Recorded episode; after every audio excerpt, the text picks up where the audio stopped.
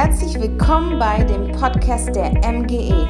Wir hoffen, dass die Predigten dir helfen, Gott besser kennenzulernen und deinen nächsten Schritt zu gehen. Auf mgepeine.de kannst du sogar die Predigt-Outlines herunterladen. Dort findest du alle Hauptpunkte und Bibelstellen der letzten Predigten. Um die Predigt zu vertiefen, gibt es auch Fragen zur Reflexion. Wir wünschen dir viel Spaß.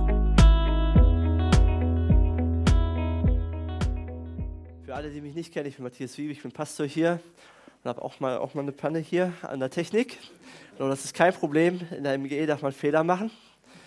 Genau, ich, herzlich willkommen zum Gottesdienst. Schön, dass du da bist und ich, ich hoffe, du hast eine richtig gute Zeit hier und erlebst diesen Gott.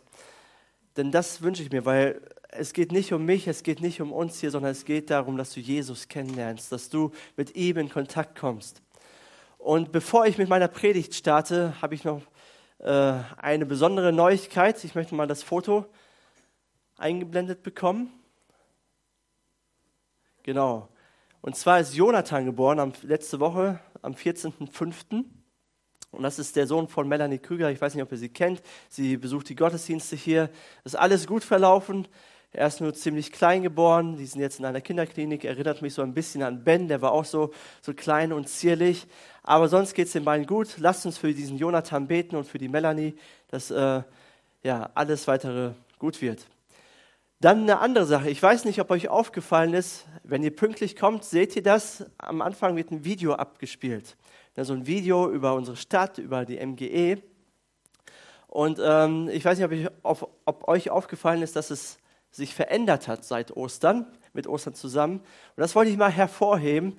Und zwar ist das nicht auf meinem Mist gewachsen, sondern der Max und der Freddy, die haben das zusammen gemacht. Ich möchte euch mal bitten, aufzustehen. Die sitzen an der Technik dort. Die kümmern sich um die Technik. Und ich bin so dankbar für die beiden Jungs, für die beiden Kerle. Die sind echt der, der Hammer. Und, die, und ich bin so dankbar für all die jungen Leute, die wir hier haben, weil die halten unsere Gemeinde jung, die machen unsere Gemeinde attraktiv, machen sie, äh, ja, halten sie einfach jung und ich bin einfach dankbar dafür. Und ähm, genau, das nächste Mal seid ihr ganz schön pünktlich und guckt äh, euch das Video an, für die, die nicht pünktlich sind. Genau. Und jetzt möchte ich, ähm, jetzt möchte ich, kein Vorwurf, alles gut. Jetzt möchte ich mit der Predigt starten. Und zwar habe ich letzte Woche am Muttertag über Familie gesprochen. Das Thema hieß eine glückliche Familie. Und ich habe darüber gesprochen, was es bedeutet, Vater, Mutter zu sein und was es bedeutet, auch die Eltern zu ehren. Gott, Gottes Idee ist Familie. Er möchte Familie segnen, er möchte, dass Familie aufblüht, er möchte, dass Familie zusammen Gott dient. Das ist total auf Gottes Herzen. Und wenn du die Predigt verpasst hast, die kannst du gerne nachhören. Wir sind bei Spotify zu finden, wir sind bei iTunes, wir sind im Internet, bei YouTube, überall. Und es lohnt sich, die nachzuhören, weil das ein wichtiges Thema ist, weil Gott möchte, dass Familien gesund sind, dass Familien heil werden, weil der Teufel, der versucht, Familien zu zerstören weil es Gottes Idee ist, Gottes Plan ist. Und heute möchte ich weitermachen mit der, mit der Miniserie. Miniserie hat sich spontan ergeben und ich möchte über die himmlische Familie sprechen. Gottes Idee ist auch die himmlische Familie. Und das ist noch sein größerer Plan. Und seine, seine himmlische Familie ist seine Kirche, seine Ekklesia, seine Gemeinde. Das ist noch Gottes größerer Plan. Wenn wir mal ehrlich sind, auf dieser Welt wird es, wird nicht jeder das Glück haben, in eine glückliche Familie geboren zu werden oder eine glückliche Familie zu erleben. Es gibt so viele zerbrochene Familien, so viele kaputte Familien. Und manche Menschen, wenn sie an Jesus glauben oder wenn sie zum Glauben kommen, werden sie aus ihren Familien ausgestoßen. In manchen Ländern ist das so. Sie werden verfolgt, sie werden umgebracht und sie erleben niemals eine glückliche Familie. Gottes Plan ist es immer noch eine glückliche Familie, aber wir, manche werden es nicht erleben und manche Familien sind so zerstritten, so kaputt und, und das bedarf es wirklich ein Wunder und wir wollen um dieses Wunder beten, aber manche werden es nicht erleben. Aber ich möchte dir eins versprechen, was du erleben kannst und wo du Teil sein kannst, ist in Gottes himmlischer, himmlischer Familie, in seiner Kirche. Die wird es immer geben und Gott hat, hat immer einen Platz für dich und Gott möchte, dass du Teil davon wirst. Jesus hat gesagt in Matthäus 16, Vers 18, ich will meine Kirche bauen, ich will meine Ekklesia bauen und die Pforten der Hölle werden sie nicht überwinden. Es wird vielleicht viel Chaos kommen, es wird vielleicht äh, manchmal Streit sein und manchmal Zerbruch auch in der Kirche, aber letztendlich ist das, was ich bauen werde, die Kirche, sie wird alles überwinden, jeden Angriff, jeden Krieg überstehen.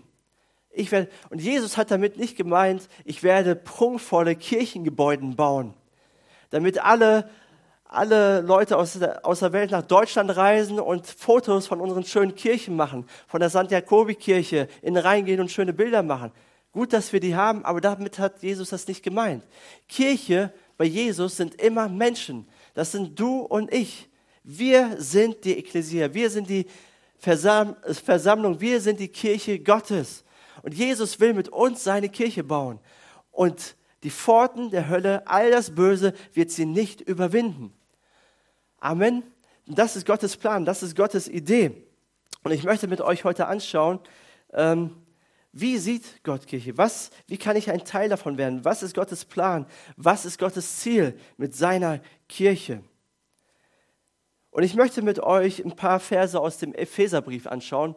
Paulus, Apostel Paulus hat diesen, äh, diesen Brief geschrieben. Er hat viele andere Briefe im zweiten Teil der Bibel im Neuen Testament geschrieben.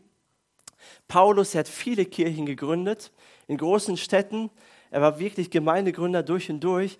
Und im Epheserbrief geht es speziell darum, wie sich Gott Kirche vorstellt. Was Gottes Ziel, was Gottes Plan ist mit Kirche. Und das sind richtig gewaltige Verse. Und ich wünsche mir so sehr, dass du heute rausgehst und dass heute so gesegnet wirst und sagst, ich möchte unbedingt Teil seiner Kirche sein. Es gibt nichts Besseres auf dieser Welt. Ich möchte Teil seiner himmlischen Familie sein. Und ich möchte dir heute Geschmack machen. Und ähm, ich hoffe, das gelingt mir. Und ich hoffe, das gelingt dem Geist Gottes heute Morgen. Und ich habe sechs Punkte mitgebracht. Keine Sorge, es wird nicht allzu lange gehen. Ich werde kurz und bündig sein. Der erste Punkt ist, Kirche ist für jeden. Kirche ist für jeden. Und ich möchte starten im Epheserbrief Kapitel 2, Vers 12 bis 13. Dort schreibt Paulus an die Christen in Ephesus, er sagt, früher hattet ihr keinerlei Beziehung zu Christus. Ihr kanntet ihn, ihn nicht. Ihr hattet keinen Zugang zum israelitischen Bürgerrecht und wart ausgeschlossen von den Bündnissen. Warum? Weil ihr keine Juden wart, weil ihr nicht zu Gottes Volk gehörten. Also ihr wart ausgeschlossen von den Bündnissen, die Gott mit seinem Volk eingegangen war. Seine Zusagen, seine Versprechen, seine Verheißungen galten ihnen, dem Volk Israel, und nicht euch. Und die Epheser sind nicht Juden offensichtlich, sind so wie wir. Euer Leben in dieser Welt war ein Leben ohne Hoffnung, ein Leben ohne Gott. Doch alles ist durch Jesus Christus Vergangenheit. Sag mal Vergangenheit. Es ist Vergangenheit durch Jesus Christus. Weil Christus sein Blut für euch vergossen hat, seid ihr jetzt nicht mehr fern von Gott, sondern habt das Vorrecht, in seiner Nähe zu sein. Kirche ist für jeden. Und ähm, Paulus ermalt unsere Hoffnungslosigkeit. Vielleicht bist du ja Jude, aber für alle, die nicht jüdisch sind, er malt unsere Hoffnungslosigkeit vor Augen. Wir waren weg von Gott. Wir hatten überhaupt keinen Zugang. Selbst wenn wir wollten, wir hätten nicht zu Gott gekonnt. Aber Dank sei Jesus Christus, der auf diese Erde gekommen ist und uns die Möglichkeit geschaffen hat, zu Gott zu kommen. Und in diesem Vers oder diesen Versen werden so ein paar, möchte ich ein paar Dinge vor, hervorheben. Zuallererst möchte ich Israel hervorheben, weil das ist ein wichtiger, wichtiger Part. Gott, ich weiß nicht, ob ihr den MGE Bibelleseplan verfolgt. Ich hoffe, ihr tut das. Und wir sind ja gerade so äh, in de, im zweiten Buch Mose drin. Und ich weiß, das ist wirklich harte Arbeit, sich da durchzukämpfen durch Mose. Es wird immer schwieriger, je weiter man kommt. Aber das ist gut, das zu lesen, um ein größeres Bild zu bekommen. Und wir sehen in diesen ersten beiden Büchern Mose, wie Gott Abraham beruft, wie er Isaac beruft und Jakob beruft und schließlich ein Volk gründet, sein Volk, Israel. Wir sehen, wie er Mose beruft und wie er die zehn Gebote, die Gesetzestafeln auf die Erde schickt wir sehen das alles und wir merken schon und wir spüren, Gott hat eine besondere Berufung für Israel. Er hat einen besonderen Segen für sie, eine besondere Verheißung. Und damals im Alten Testament war es so, nur Israel, das Volk Gottes, konnte oder hatte Zugang zu Gott. Zu, zu dem einzig wahren Gott. Nur sie konnten zu Gott. Und Gott wollte Israel segnen und durch Israel alle Völker. Und das ist durch Jesus Christus ein für alle Mal geschehen. Jesus war auch ein Israelit. Er war ein Jude. Und Gott hat ihn gesegnet. Und Jesus ist ans Kreuz gegangen. Und durch das, was Jesus für uns getan hat, ist der Segen an alle Nationen gekommen. An alle Nationen, durch das, was Jesus getan hat. Nur durch das, was Jesus getan hat, dürfen wir zu Gottes Volk. Wir dürfen in seine Kirche, wir dürfen zu ihm gehören. Und ich bin Gott so dankbar, dass Jesus auf diese Erde gekommen ist oder? Ich bin so dankbar dafür. Wir dürfen dazugehören. Aber was wir nicht vergessen dürfen, Israel hat eine besondere Stellung äh, von Gott. Das dürfen wir nicht vergessen. Wir gehören zusammen und wir als Nation, wir als Heiden haben den Auftrag, ihn Jesus schmackhaft zu machen. Hey, und ihnen zu sagen, hey, Jesus ist schon gekommen, er ist der Messias. Und ich möchte, dass wir nicht vergessen, das meine ich wirklich ernst, für Israel zu beten, sie zu segnen, Gemeindebau dort zu unterstützen, dass sie Jesus kennenlernen, ihren wahren Messias und dass wir zusammengehören. Es ist eine Verbundenheit zwischen ihnen und uns. Wir sind ein Volk durch Jesus Christus. Und Paulus sagt hier, kurz zusammengefasst, Kirche ist für jeden. Zu Gott kann jetzt jeder kommen. Jede Nation, jede Nationalität, jede Sprache, jede Hautfarbe, jeder soziale Status, egal wo du herkommst, egal was dein Familienhintergrund ist, du darfst zu Jesus, du darfst an seine Kirche, du darfst zu ihm gehören. Was für ein Geschenk. Und wenn ich so an die MGE denke, an unsere Kirche und an die verschiedensten Menschen sehe, kleine Kinder, ältere Kinder, Jugendliche, Teenies, junge Erwachsene, erwachsenere Leute, Senioren. Wow, was für ein zusammengewürfelter Haufen, oder? Verschiedene Interessen, verschiedene Hintergründe, verschiedene Nationalitäten. Und ich wünschte mir, dass wir in der MGE noch mehr Nationalitäten hätten, dass wir noch mehr Peine und Umgebung widerspiegeln würden. Weil das ist Gottes Traum von Kirche. Jeder ist willkommen und zusammen ehren wir Gott. Wir versammeln uns unter seinem Namen und geben ihm die Ehre. Und wenn ich mir das so alles vor Augen male und die MGE vor Augen male, dann weiß ich, das ist ein Wunder Gottes. Das kann nur er. Nur Gott kann das. Kein Verein dieser Welt schafft das. So eine Verbundenheit. Nur Jesus Christus. Jeder ist willkommen. Und ich bin so dankbar, dass es die MGE gibt. Und auch wenn du noch nicht glaubst, wenn du noch nicht an Jesus glaubst, ihm nachfolgst oder wie auch immer ihm dein Leben gegeben hast, du bist herzlich willkommen hier. Hier bist du willkommen. Wir lesen das, wenn du reinkommst, lesen wir das. Und das soll Programm sein hier. Hier ist jeder willkommen, ob er glaubt oder nicht glaubt. Gerade wenn du nicht glaubst, solltest du in eine Kirche kommen, wo das Evangelium verkündet wird, wo Gott zu finden ist. Weil Jesus hat gesagt, wo zwei oder drei in meinem Namen versammelt sind, da bin ich mitten unter ihnen. Und wenn du Gott hier nicht mehr findest, dann sind wir keine Kirche mehr. Weil Jesus hat gesagt, in meiner Kirche ist meine Gegenwart. Da bin ich erlebbar, da bin ich erfahrbar. Und das wünsche ich mir für dein Leben, das wünsche ich mir. Jeder ist willkommen, du bist willkommen. Und das ist der erste Punkt, den Paulus hier deutlich macht. Kirche ist für jeden. Der zweite ist, das zweite ist, Kirche ist Familie. In Epheser 2, Vers 19 sagt er, Ihr seid jetzt also nicht länger Fremde ohne Bürgerrecht, sondern seid zusammen mit allen anderen, die zu seinem heiligen Volk gehören, Bürger des Himmels, ihr gehört zu Gottes Haus und zu Gottes Familie. Kirche ist Familie. Wir kommen als Gruppe, als Menschen, als Individuen zusammen und sollen uns so nahe kommen, dass wir zusammenlaufen, dass wir zusammen unterwegs sind, dass wir uns kennen, dass wir Familie sind. Ich bin, ich habe das ja schon öfter erzählt, ich komme aus einer Großfamilie. Also ich habe noch vier Geschwister, das ist jetzt nicht so groß, das ist also für in dem Umfeld, wo ich aufgewachsen bin. Aber meine Mutter, die hat ganz viele Geschwister, die hat zehn Geschwister.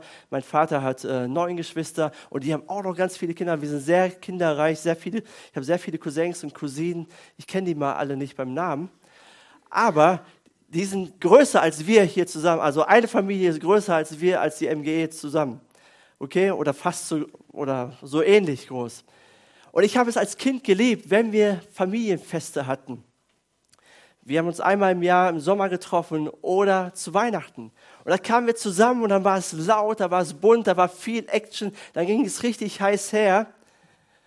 Und an Weihnachten kann ich mich auch erinnern, dass wir als Kinder immer ein Programm durchführen mussten. Wir mussten immer ein Gedicht vortragen, Lieder vorsingen und ich habe das nicht geliebt.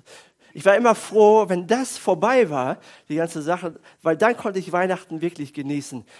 Aber wenn ich mich so im Nachhinein daran erinnere, denke ich, das war gut, das war richtig gut. Das hat, das hat das Ganze lebendig gemacht.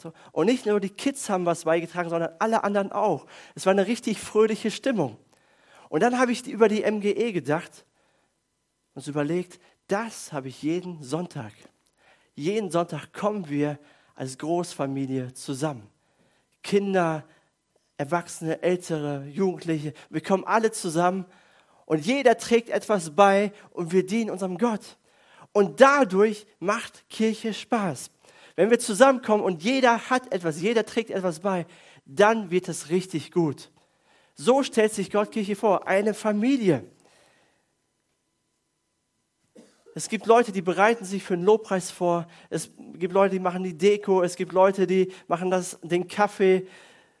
Dann gibt es Leute, die bringen den Kuchen vorbei. Ich glaube, in der MGE haben wir den besten Kuchen der Stadt, oder? Besser, besser noch als Kaffee Mitte. Ich weiß nicht, wer den Kuchen immer mitbringt und ab und zu erwische ich auch noch mal ein Stück Kuchen, wenn ich mich da durchgekämpft habe. Aber ich weiß, er ist der beste Kuchen auf der Welt oder zumindest in Peine. Okay? Und ich bin so dankbar. Jeder trägt etwas bei. Es gibt Beta, es gibt Leute, die die Technik machen, den Kids-Bereich, Begrüßungsdienst, äh, jemand, der nachher alles zuschließt und äh, der sauber macht. So viele Leute sind involviert. Das ist Familie. Jeder kommt und dient dem anderen mit seiner Gabe, die er bekommen hat. Und wir dienen einander. Und dadurch wird Kirche lebendig. Das ist die Großfamilie. Aber in einer Großfamilie sollte es auch kleine Familien geben sollte es auch die Kleinfamilie geben. Und das sind bei uns Kleingruppen und Teams. Es ist so wichtig, dass wir Kleingruppen und Teams haben, weil dort, dort teilen wir das Leben miteinander, dort beten füreinander, dort helfen wir einander, dort ermutigen wir einander. Wir brauchen die kleine Gruppe auch. Wir brauchen viele Familien innerhalb der großen Familie. Und ich bin auch in einer Kleingruppe, leite eine Kleingruppe mit Steffi zusammen. Und wir haben die Live-Kleingruppe. Letzte Woche konnte ich nicht dabei sein und ich habe es vermisst. Warum? Weil unsere Kleingruppe einfach mega ist. Weil wir kommen zusammen und jeder darf mitteilen, was auf seinem Herzen ist. Jeder darf äh, erzählen, was Gott ihm gezeigt hat, welche Nöte er hat, welche Fragen und Schwierigkeiten. Und dann beten wir füreinander. Wir ermutigen einander, reden einander stark. Sowas gibt es nicht am Sonntag, sondern sowas gibt es meistens in kleineren Settings, in kleineren Gruppen, in kleinen Gruppen, in Teams. Ich liebe unsere Teams, wo wir mit unserer Begabung miteinander Gott dienen können und den Menschen dienen können. Das macht eine Kirche lebendig und ich wünsche mir, dass du Teil davon bist. Hey, wenn es keine Kleingruppen, keine Teams geben würde, würde mir etwas fehlen. Dann wäre es stinkend langweilig, oder? Stell dir vor, wir hätten keine Teams oder Leute, die etwas machen. Ich hätte überhaupt keine Lust zu kommen. Weil das ist langweilig. Nur zu konsumieren und nur zu hören, das ist ja für eine Zeit mal gut. Aber irgendwann muss der Punkt kommen, wo ich sage, okay, ich gebe meinen Teil auch rein. Ich möchte auch was geben. Und jeder Mensch kann etwas geben. Jeder kann etwas geben. Und wenn jeder etwas gibt, dann wird das richtig, richtig bunt und richtig schön. Und ich möchte dich ermutigen, wenn die MGE dein Zuhause ist, dann verpasse nicht die großen Familienfeste, die Gottesdienste, wo wir zusammen Gott ehren und ihm, äh, ja, ihn anbeten. Aber verpasse auch nicht die Kleinfamilien, die Kleingruppen und Teams. Du musst auch nicht in beiden sein, entweder in einer Kleingruppe oder im Team. Aber such dir eine kleine Gruppe, wo du gesehen wirst, wo du Bedeutung hast, wo du dein Herz mitteilen kannst. Amen. Kirche ist eine Familie. Das dritte ist, Kirche hat einen Platz für dich. Das sagt Paulus, ich möchte den Punkt von eben noch vertiefen. Er sagt in Epheser 2, Vers 22, durch Christus seid auch ihr in dieses Bauwerk eingefügt, in dem Gott durch seinen Geist wohnt. Durch Christus seid ihr in dieses Bauwerk eingeführt, eingefügt. Gott baut ein Haus. Gott baut sein Tempel, einen geistlichen Tempel mit lebendigen Steinen. Und du darfst ein Teil davon sein. Gott braucht dich als seinen Stein. Kirche ist niemals Einzelkämpfer. Wir machen das niemals alleine, sondern wir sind zusammen. Wir schauen nie nur zu, sondern wir sind mittendrin, statt nur dabei. Wir wollen dabei sein und Gott hat eine Bestimmung für dich. Gott hat einen Plan mit seiner Kirche und einen Plan mit deinem Leben. Und über diesen Plan lesen wir in Epheser 3, Vers 9 bis 10. Was ist Gottes Plan mit seiner Kirche? Dort sagt Paulus, es ist mein Auftrag, alle Menschen die Augen dafür zu öffnen, wie der Plan verwirklicht wird, den Gott, der Schöpfer des Universums, vor aller Zeit gefasst hatte Bisher war dieser Plan ein in Gott selbst verborgenes Geheimnis. Doch jetzt sollen die Mächte und Gewalten der unsichtbaren Welt durch die Gemeinde die ganze Tiefe und Weisheit von, Weite von Gottes Weisheit erkennen. Das ist Gottes Plan. Ich erkläre das kurz, was Paulus hier sagt. Es gab ein Geheimnis. Etwas, was verborgen war, was Gott selbst verborgen hat. Doch jetzt möchte Gott dieses Geheimnis lüften. Und er gebraucht seine Kirche dazu, um dieses Geheimnis zu lüften äh, die ganze Tiefe und die ganze Weite seines Geheimnisses. Und was ist dieses Geheimnis? Es ist die Weisheit Gottes. Und was ist die Weisheit Gottes? Es ist Jesus am Kreuz, das sagt Paulus. Die Weisheit Gottes, was die Welt, wo die Welt denkt, das ist Dummheit, das ist Torheit, das ist Blödsinn, ist Jesus am Kreuz. Und Paulus sagt, Gott hat die, seine Kirche dazu bestimmt, diese Weisheit dieser, der Welt, der unsichtbaren Welt vor Augen zu malen. Jesus als gekreuzigter, als Erlöser und Retter dieser Welt. Und Paulus gebraucht hier diese Worte Tiefe und Weite. Eigentlich steht hier im Lutherdeutsch mannigfaltig. So, das, das sagen wir nicht mehr, das kennen wir nicht mehr. Man kann auch sagen vielfältig. Und dieses Wort bedeutet, bedeutet eigentlich gefertigt in verschiedenen Farben ein Bild gemalt in verschiedenen Farben, abwechslungsreich, verschachtelt, komplex, raffiniert. Was Paulus hier sagen will, Gott malt ein wunderschönes Bild mit seiner Kirche. Er malt ein gigantisches, komplexes, gewaltiges, wunderschönes Bild, was nur er malen kann, mit seiner Kirche. Er malt kein Gebäude, das ist nicht die Kirche, sondern er malt Menschen. Du und ich, wir sind ein Teil davon. Er malt mit uns. Und er malt auf diese Leinwand, auf diese riesen Leinwand, die keiner übersehen kann. Die die Engel sehen, die der Teufel sieht mit seinen Dämonen, die die Welt sehen soll. Er malt auf diese riesen Leinwand Jesus, den Gekreuzigten, der Retter der Welt, die, seine Vergebung, seine Gnade, seine Liebe. Das ist unsere Bestimmung. Und das ist auch deine Bestimmung. Gott Gottes Plan mit deinem Leben ist, dass du Jesus, den Gekreuzigsten, vor Augen malst. Dass an deinem Leben sichtbar wird, wie gnädig er ist, wie liebevoll er ist, wie großartig er ist. Und dazu sollst du das einsetzen, was er dir gegeben hat, damit seine Weisheit sichtbar wird. Ist das nicht gewaltig, oder? Das, ist ein, das Evangelium ist das, die beste Nachricht dieser Welt. Und wir sind dazu berufen, dieses Bild zu malen. Und Gott malt es und er gebraucht uns dazu. Wir sind ein Team. Wir malen zusammen und dann wird Kirche wunderschön. Und nächste Woche werden wir das so richtig vor Augen geführt bekommen. Nächste Woche haben wir unseren Taufgottesdienst. Und ich freue mich riesig auf diesen Gottesdienst am Eichser See. Das ist der beste Tag des Jahres wirklich der, mein Lieblingstag. Viel, viel besser als das Fußballtrainingslager, viel, viel besser als Ostern und Weihnachten und all die Highlights, die wir so haben im Jahr. Viel besser als die Gemeindefreizeit, die kommen wird, ist der Taufgottesdienst. Weil da sehen wir, was Gott im Leben einzelner Menschen wirkt und was sein Plan ist. Und sie werden erzählen, wie Gott ihr Leben verändert hat. Und dieses Bild wird gemalt. Jesus ist der Retter und der Erlöser dieser Welt. Jesus ist heute noch real und er ruft immer noch Menschen. Darum geht es. Dafür bin ich Pastor geworden. Dafür dienen wir hier. Dafür machen wir das Ganze. Dafür beten wir. Dafür weinen wir. Dafür kämpfen wir, weil Menschenleben verändert werden. Das ist Gottes Plan. Gott hat einen Platz für dich, weil er malt ein wunderschönes Bild und er möchte Menschenleben verändern. Und ich freue mich wirklich auf nächste Woche. Und wenn du deinen Platz finden möchtest, wenn du Teil davon sein willst, ich möchte schon mal vor, vorab kündigen, wir haben am 16. Juni unseren Next Steps Kurs. Das ist so eine Art Mitgliedschaftskurs für die MGE. Am 16. Juni um 12.15 Uhr. Merkt ihr den Termin vor, ihr findet weitere solche Flyer draußen am, auf dem grauen Tisch. Und da, da geht es, in dem Kurs geht es darum, wer ist die MGE, was glauben wir, was wollen wir und vor allen Dingen, was viel, viel wichtiger ist als das, was die MGE ist, ist, welchen Platz kannst du ausfüllen? Welchen Platz kannst du einnehmen? Wie kannst du deine Gaben einsetzen? Und wir fragen nicht so sehr, okay, welche Lücken haben wir hier in unserer Kirche? Wo brauchen wir noch Mitarbeiter? Das ist nicht die Frage, sondern wir fragen uns, welche Gabe hat Gott in dein Leben gelegt und wie kannst du sie einsetzen, damit dieses Bild wunderschön wird. Am 16. Juni, wenn du das möchtest, sei dabei. Okay, Kirche hat einen Platz für dich. Kirche ist Familie und Kirche ist für jeden da. Und das vierte ist, Kirche ist Gottes Meisterstück.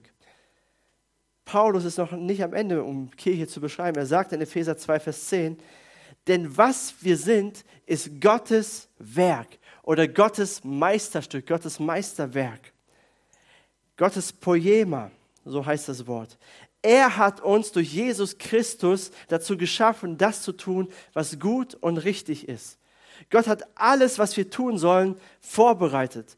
An uns ist es nun, das Vorbereitete auszuführen. Und ich möchte, dass wir auf das Wort wir achten. Paulus sagt, wir sind Gottes Werk.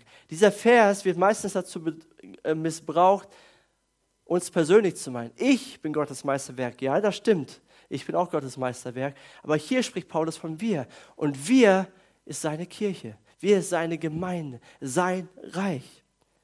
Paulus spricht von uns allen. Und wir zusammen stellen sein Werk dar. Wir zusammen haben eine Berufung. Und Gott hat Werke für uns alle zusammen vorbereitet, die wir tun sollen. Okay? Wir sind Gottes Meisterwerk. Und dieses Wort Poema, was da steht für Gottes Werk, das wurde damals gebraucht, um die sieben Weltwunder zu bezeichnen. Und in Ephesus stand auch einer dieser sieben Weltwunder. Und zwar der Artemis-Tempel, der Diana, ein Götzentempel Überall wurden Statuen verkauft und so weiter und so fort. Und die Leute sind dorthin gepilgert. Und dieses Wort Poema wurde dafür genutzt. Und wenn du damals in Ephesus Urlaub machen wolltest, musstest du oder bist du zu diesem Tempel gegangen und hast Fotos gemacht. Weil das, der Tempel stand für Ephesus. Das war Ephesus. Was wäre das in Peine? Wenn man Peine kennenlernen will, dann kommt man zum Peiner Freischießen, oder? Das ist doch Peine, oder? Das ist doch das Highlight des Jahres.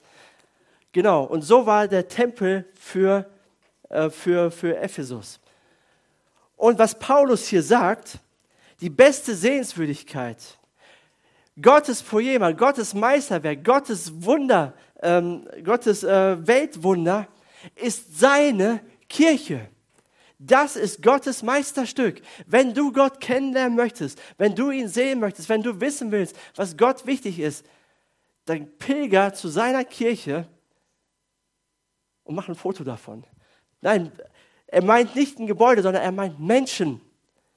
Das musst du miterleben, wenn du mich kennenlernen willst. Wir sind Gottes Weltwunder. Wir sind Gottes Meisterstück. Wir alle zusammen. Was für eine hohe Berufung. Und Gottes Meisterstück wird sichtbar, wenn jeder seinen Platz einnimmt. Und ich bin so dankbar, dass Jesus seine Kirche baut. Die Pforten der Hölle werden sie nicht überwinden. Warum? Weil es Gottes Meisterstück ist. Das ist das größte Wunder der Weltgeschichte. Dass unterschiedliche Menschen aus allen Nationen sich unter einem Namen versammeln und ihn verehren. Das ist Gottes Plan. Jetzt kommen wir, okay, soweit die Theorie. Jetzt kommen wir zum Praktischen und zur Realität. Und das ist mein fünfter Punkt. Kirche ist nicht perfekt. Okay, das ist ja wunderschön, was du hier alles so erzählst. Richtig krass, die ganze Bedeutung und so weiter. Aber jetzt schauen wir uns mal die Realität an. Okay, Jesus ist perfekt. Bei Jesus kann ich mir vorstellen, das ist Gottes Meisterstück. Er liebt, er vergibt, er ist immer gnädig, er ist immer gut drauf. Und dann schaue ich mir seine Leute an und die sind nicht so perfekt, oder? Äh, die haben, da ist Streit, da ist äh, Unvergebenheit, da sind so viele Konflikte, so viel Spaltung und Trennung. Also das hat nichts von einem Meisterwerk und nichts von einem schönen Bild. Also wenn ich mir seine Leute anschaue, dann denke ich eher so an Picasso oder an Picasso-Bilder. Es ist zwar irgendwie so ein Kunstwerk, aber keiner versteht, was das bedeuten soll. Und so denken manchmal Leute, okay, wir schauen uns seine Kirche an. Keine Ahnung, was, das, was der Haufen soll. Kirche, und dann sagen sie, okay, in der Kirche, da sind nur Heuchler drin. Das kann doch, kann gar nicht wahr sein. Aber wisst ihr was? Kirche ist voll, das stimmt, Kirche ist voller Heuchler. Und wisst ihr warum? Weil du und ich da hier drin sind. Weil du und ich hier dazugehören. Deswegen ist Kirche voller Heuchler. Und Menschen tendieren dazu, alle, ob Christen oder nicht Christen, egal wer. Wir tendieren alle dazu, das eine zu sagen und das andere zu tun.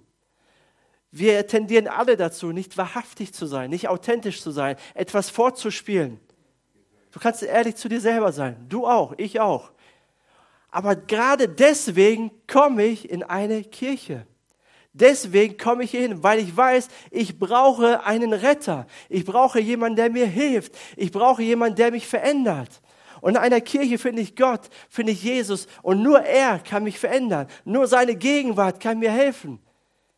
Paulus beschreibt dieses ganze Dilemma in Römer Kapitel 7. Er sagt, das, was ich tun will, das tue ich nicht. Das, was ich nicht tun will, das tue ich. Oh, ich armseliger Mensch, wer wird mich erretten? Jesus Christus wird mich erretten, sagt er. Ich komme hier hin, weil ich mir meine Schwächen ganz schön bewusst bin. Aber ich komme hier hin, weil ich von seiner Stärke hören will, weil ich von seiner Gnade und Liebe und Vergebung hören will, weil ich die brauche. Ich brauche sie. Ich weiß nicht, ob du sie brauchst. Ich brauche sie ganz dringend. Und er möchte mir helfen. Und er ist hier. Und er möchte, dass ich eine wahrhaftigere Person werde. Dass ich wirklich das tue, was ich auch sage. Und ich bin so froh, dass Gott kein Heuchler ist. Er tut immer das, was er sagt. Er hat immer das getan, was er gesagt hat. Er kommt nie zu spät. Er lügt nicht. Und deswegen sagt Paulus in Kolosser 3, Vers 13 bis 14, geht nachsichtig miteinander um und vergebt einander, wenn einer dem anderen etwas vorzuwerfen hat. Yes, so sollte es aussehen bei uns. Genauso wie der Herr euch vergeben hat, sollt auch ihr einander vergeben. Vor allem aber bekleidet euch mit der Liebe. Sie ist das Band, das euch zu einer vollkommenen Einheit zusammenschließt. Ich glaube und bin der Überzeugung, Vergebung und Liebe kann man am besten in einer Kirche lernen.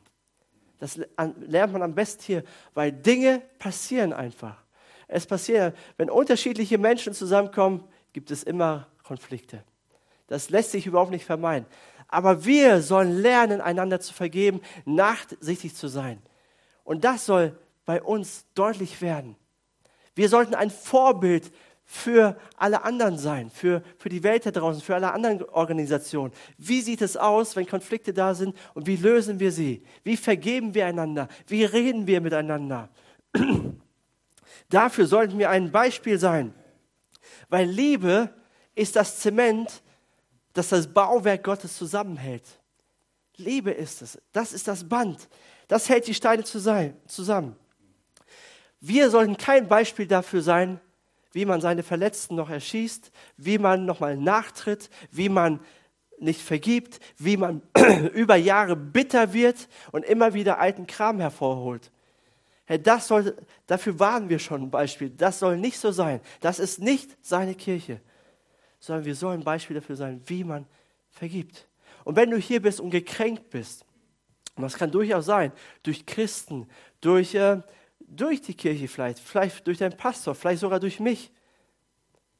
Dann bitte Gott heute um Hilfe und sag, Gott, hilf mir zu vergeben, gib mir deine Liebe, gib mir deine Liebe und ich möchte vergeben, ich möchte loslassen, ich möchte auf dich schauen, denn du bist kein Heuchler. Und wenn das geschieht, meine lieben Freunde, wenn das geschieht, dann wird das Bild umso schöner, weil Gott malt die schönsten Bilder auch mit kaputten Pinseln und er malt etwas richtig Gutes und dann wird es sichtbar und die Welt wird sehen, aha, so macht man das. Und dafür will ich bekannt sein. Kirche ist nicht perfekt, deswegen, letzter Punkt, ist Kirche ein Ort der Annahme. Kirche ist ein Ort der Annahme. Wir haben einen richtig guten Slogan hier in der MG oder ein richtig gutes Motto. Das sieht man auch immer im Video und wir erwähnen das so oft. Und dieses Motto lautet, wir bringen Menschen mit Jesus in Kontakt und führen sie in eine wachsende Beziehung mit ihm. Dafür existieren wir.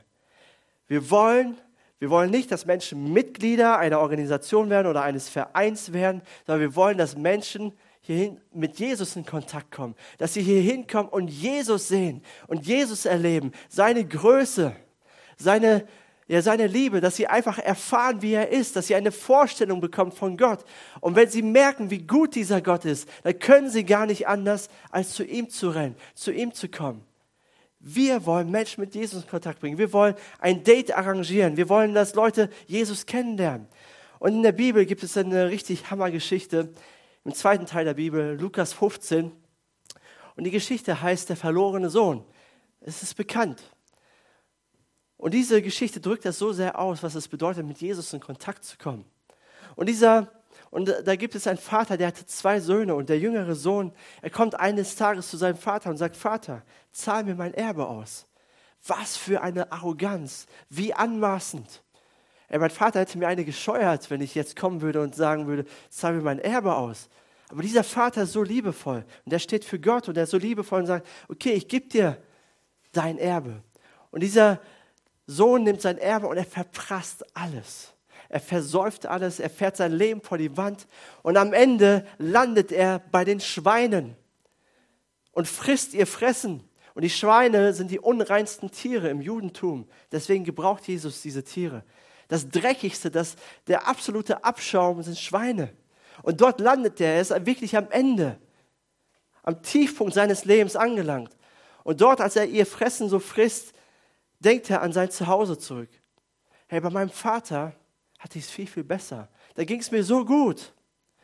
Hey, ich werde mich auf den Weg machen, ich werde nach Hause gehen und ich werde mal vor meinem Vater niederkriechen und ich werde mich demütigen und sagen, Vater, du musst mich nicht als deinen Sohn annehmen, aber nimm mich als deinen Arbeiter an, als deinen Diener. Nimm mich Hauptsache wieder auf, ich will irgendwie wieder reinkommen. Und vielleicht wird ihn das überzeugen. Und er macht sich auf den Weg zu seinem Vater. Und wir lesen dann was, ein, ein interessantes Detail. Der Vater steht in der Ferne und sieht seinen Sohn. Wahrscheinlich hat der Vater jeden Tag, stand er, hat er sich hingestellt und gewartet auf seinen Sohn, ob er zurückkommt. Und er sieht irgendwie einen Schatten, eine Gestalt ganz weit weg. Und was macht der Vater? Er fängt an zu rennen. Und im Judentum ist damals kein Mann gerannt, weil es eine Schande war. Wenn man gerannt ist, die hatten ja Kleider, Gewänder an, hat man die Scham gesehen und so weiter. Das war peinlich. Das hat man nicht gemacht. Aber diesem Vater ist es, ist, es, ist es egal. Gott ist es egal, was die Kultur sagt. Er rennt los. Er macht sich auf den Weg und er läuft so schnell er kann. Und sein Sohn, er, er tut Buße, er sagt, vergib mir, ich bin es nicht wert, dein Sohn genannt zu werden. Aber der Vater hebt ihn auf, er küsst ihn, er herzt ihn, er weint und vergibt ihm. Er gibt ihm sein bestes Gewand, er schlachtet das beste Kalb, er macht eine Riesenparty für ihn, weil der verlorene Sohn ist nach Hause gekommen. Das ist deine und meine Geschichte. Wir waren auch verloren. Wir waren auch weit weg von Gott. Wir waren Gott fern, wir waren Gott nicht nah. Aber da kam Jesus und er hat uns gesucht und er hat uns gefunden. Er hat sein Leben für uns gegeben. Und Gott freut sich er hat uns aufgenommen in seine Familie. Wir dürfen dazugehören. Aus Gnade. Nicht, weil wir es verdient haben, sondern weil Gott sich entschieden hat, das zu tun. Und dann gibt es den zweiten Sohn, den älteren Bruder. Der kriegt so einen Hals. Der regt sich darüber auf. Hey, der junge Sohn, mein Bruder, der ver verprasst das ganze Geld, haut alles auf den Kopf. Er kommt nach Hause, muss noch nichts, nichts dafür tun und er kriegt die beste Party. Alle Leute werden eingeladen, die wichtigsten Leute werden eingeladen. Er hat sich das doch nicht verdient. Ich bin hier, ich bin ein treuer Christ, bin jede Woche in den Gottesdienst gegangen, habe immer mitgearbeitet, immer mitgemacht und ich kriege gar nichts. Vater, was soll das? Und der Vater sagt ihm sinngemäß, darum geht es nicht. In meinem Reich geht es darum, dass verlorene Söhne und Töchter nach Hause kommen. Darum geht es mir. Ich wünsche mir mein Herz schlägt dafür, dass verlorene Söhne und Töchter nach Hause kommen. Darum geht es in der MGE. Darum soll es gehen. Es soll nicht um meinen Geschmack gehen, um meinen Stil, um meine Lieder, um meine Art, den Glauben zu leben, sondern wir existieren, damit verlorene Söhne und Töchter wieder nach Hause kommen. Und lass uns nicht wie der ältere Bruder sein, sondern lass uns eine Gemeinde sein, eine Kirche sein, die neben dem Vater steht und Ausschau hält. Wer kommt denn? Wer ist denn da hinten? Und dann lass uns losrennen, so schnell wir können. Und lass uns die zerbrochenen Menschen in die Arme nehmen, sie herzen, sie küssen und sagen, schön, dass du nach Hause gekommen bist. Hier bist du willkommen. Hier hast du ein Zuhause. In, in Gottes Kirche ist jeder willkommen. Egal welchen Hintergrund du hast, egal was du falsch gemacht hast, egal welchen Lebensstil du führst, hier ist jeder willkommen. Komm nach Hause und wir schmeißen eine Party für dich. So eine Kirche will ich sein. Amen. Das will ich sein. Das wollen wir sein. Das soll unsere MGE sein. Wir bringen Menschen mit Jesus in Kontakt. Wir bauen eine Kirche für alle Verlorenen. Wir beten für alle Menschen. Wir setzen uns ein. Wir geben nicht auf. Gott möchte Menschen retten. Und deswegen feiern wir die Taufe nächstes, nächste Woche auch richtig. Und ich möchte, dass ihr feiert, dass ihr euch freut für all diejenigen. Und wenn du sagst, okay, ich bin, ich bin Christ, aber ich bin noch nicht, ich bin noch nicht getauft, noch nicht glaubensgetauft, dann lade ich dich ein, heute nach dem Gottesdienst um Viertel nach zwölf am Taufunterricht teilzunehmen. Wir machen das in den unteren Räumlichkeiten und sagen, okay, ich möchte glaubensgetauft werden. Ein Christ ohne Taufe, das geht nicht. Das gehört zusammen. Weil die Taufe bezeugt, ich folge Jesus ganz und gar nach. Er ist mein Gott. Ich verkünde, ich male das Bild in die unsichtbare und sichtbare Welt. Ich gehöre zu Jesus. Zu Jesus, dem Gekreuzigten, der sein Leben für mich gegeben hat. Und wenn du noch nicht getauft bist, kein Problem. Du darfst nächste Woche getauft werden. Und du kannst ruhig dabei sein oder du sagst dir, okay, ich möchte noch nicht getauft werden, ich bin aber noch nicht getauft, ich möchte mich aber informieren. Du darfst gerne dabei sein. Komm einfach mit runter um Viertel nach zwölf. Aber ich möchte, dass wir feiern. Und auch wir als langjährige Christen, lass uns mal so richtig freuen, auch nächste Woche, dass Menschen sich taufen lassen. Und nicht als selbstverständlich nehmen, weil das ist ein, es ist ein Kampf in der unsichtbaren Welt und es ist ein Sieg, wenn Menschen sich taufen lassen. Da steckt so viel hinter. Und Jesu Sieg wird sichtbar durch jeden einzelnen Täufling. Okay, ich fasse nochmal zusammen. Kirche ist für jeden. Jeder ist willkommen. Kirche ist aber auch Familie. Jeder trägt etwas bei zum Ganzen. Dann macht es erst Spaß. Denn Kirche hat einen Platz für dich. Gott malt mit dir sein schönstes Bild. Er malt sein Meisterstück. Wir haben eine hohe Berufung. Kirche ist aber nicht perfekt. Und deswegen ist Kirche ein Ort der Annahme und der Vergebung. Und zu so einer Kirche will ich gehören. Ob hier oder woanders, das ist egal. Aber zu so etwas will ich gehören. Und ich hoffe, ich konnte dir Geschmack machen und dass du ja, deinen nächsten Schritt gehst, auch im Glauben. Und sagst, okay, ich möchte Teil von einer lokalen Gemeinde werden. Ob hier oder woanders, das ist mir völlig egal. Aber Hauptsache, du gibst dein Herz daran und sagst, ja Herr, ich möchte zu deiner Kirche gehören. Amen. Lass uns noch zusammen beten. Herr Gott, ich danke dir für dein Wort. Ich danke dir für Jesus Christus, den du auf diese Erde gesandt hast. Danke, dass ich durch Jesus Christus zu dir gehören darf. Danke, dass du mich gefunden hast, dass du mich zu dir gezogen hast, dass du mich errettet hast. Danke, dass ich zu deiner Familie gehören darf. Und das Erste, was ich heute tun möchte oder wozu ich dich einlade, ist, wenn du zu Gottes Familie gehörst, wenn du eine Entscheidung für ihn getroffen hast, dann danke Gott dort am Platz, wo du jetzt bist. Sag Gott, danke, dass ich auch dazu gehören darf. Sag einfach Dankeschön. Bete ihn an dafür. Das hast du dir nicht verdient. Das ist Gnade. Danke, Jesus.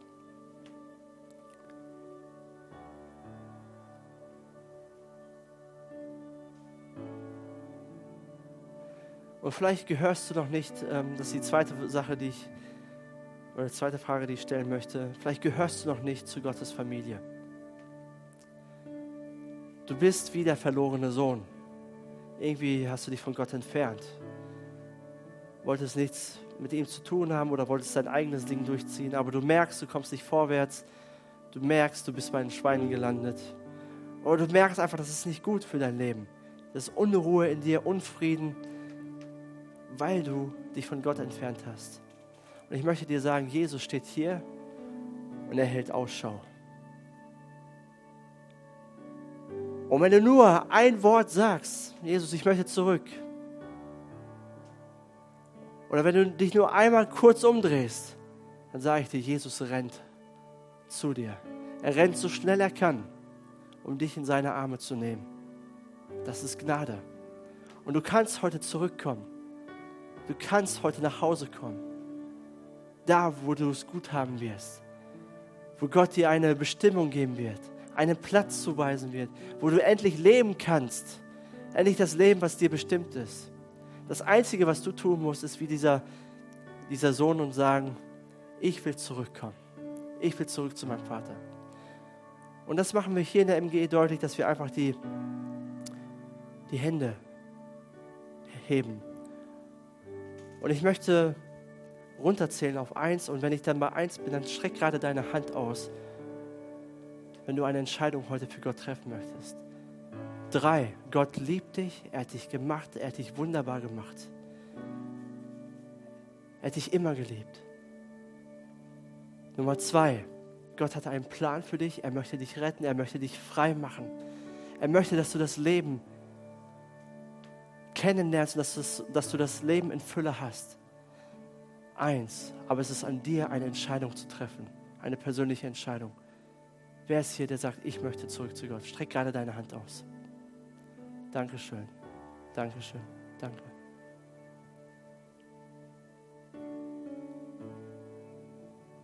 Das ist echt mutig und das, der, im Himmel ist eine Party und ich freue mich so riesig, ich freue mich über jede Entscheidung für jeden Menschen, der sagt, ja, ich möchte diesem Jesus nachfolgen. Weil darum geht es. Und ich möchte jetzt ein Gebet einfach sprechen. Du kannst es einfach leise an deinem Platz mitbeten. Du kannst dein eigenes Gebet formulieren, wenn du möchtest. Wichtig, nicht die Worte sind so entscheidend, sondern das, was in deinem Herzen ist. Und ich spreche es vor und du kannst es einfach nachbeten. Ja, Herr Jesus, ich komme heute zu dir und ich möchte dir die Kontrolle geben. Ich bin weggerannt von dir und ich möchte zurück zu dir. Ich möchte zu deiner Familie gehören. Ich möchte in deinem Haus sein. Ich habe viele Fehler gemacht. Ich habe gesündigt gegen dich und gegen Menschen. Vergib mir. Ich komme zu deinem Kreuz und ich bitte dich um deine Vergebung. Wasch mich rein, reinige mich komplett von allem. Sei du mein Gott. Zeig du mir deinen Plan. Ich möchte dir nachfolgen. Ich möchte von dir lernen. Ich möchte, ich möchte lernen, was es bedeutet, in deinem Reich zu dienen. Ich möchte einen Unterschied machen im Leben von anderen Menschen. Ich möchte, dass du dein schönstes Bild mit mir malst. Danke, dass ich zu dir gehören darf. Danke, dass du mich liebst und dass du mich gerettet hast und dass ich in deiner Familie sein darf. Amen. Und vielleicht bist du, und jetzt möchte ich für eine dritte Gruppe beten, für diejenigen, die schon langjährige Christen sind und vielleicht so eher den zweiten Sohn repräsentieren. So ein bisschen mürrisch und ein bisschen eingefahren, das, das Glaubensleben, irgendwie alles so ist zum Status quo geworden, 0815. Du dienst und du machst und du tust und du arbeitest, aber bist so ein bisschen frustriert. Irgendwie so die Leidenschaft und Hingabe ist nicht mehr so da. Du kannst dich auch gar nicht mehr freuen über Menschen, die eine Entscheidung für Jesus treffen. Das lässt dich überhaupt ganz kalt. Ich möchte dir sagen, du musst auch umkehren. Du musst auch zurück zu Gott, zur ersten Liebe. Das ist immer ein schlechtes Zeichen, wenn wir uns nicht mehr freuen können für andere. Wenn wir uns nicht mehr freuen können über das, was Gott tut. Wenn wir einfach nur noch unseren Job erledigen. Und ich möchte dir jetzt eine Zeit geben an deinem Platz. Bete zu Gott und sag, Gott, erwecke mein Herz neu.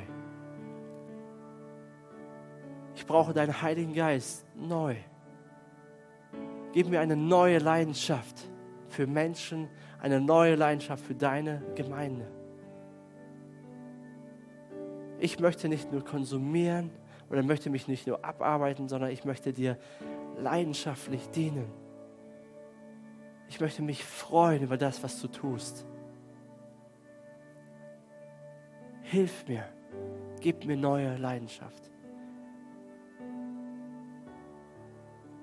Danke, Jesus, dass du das tun möchtest. Danke, dass wir immer zu dir kommen dürfen und dass du unser Retter, unser Herr und unser Erlöser bist. Amen.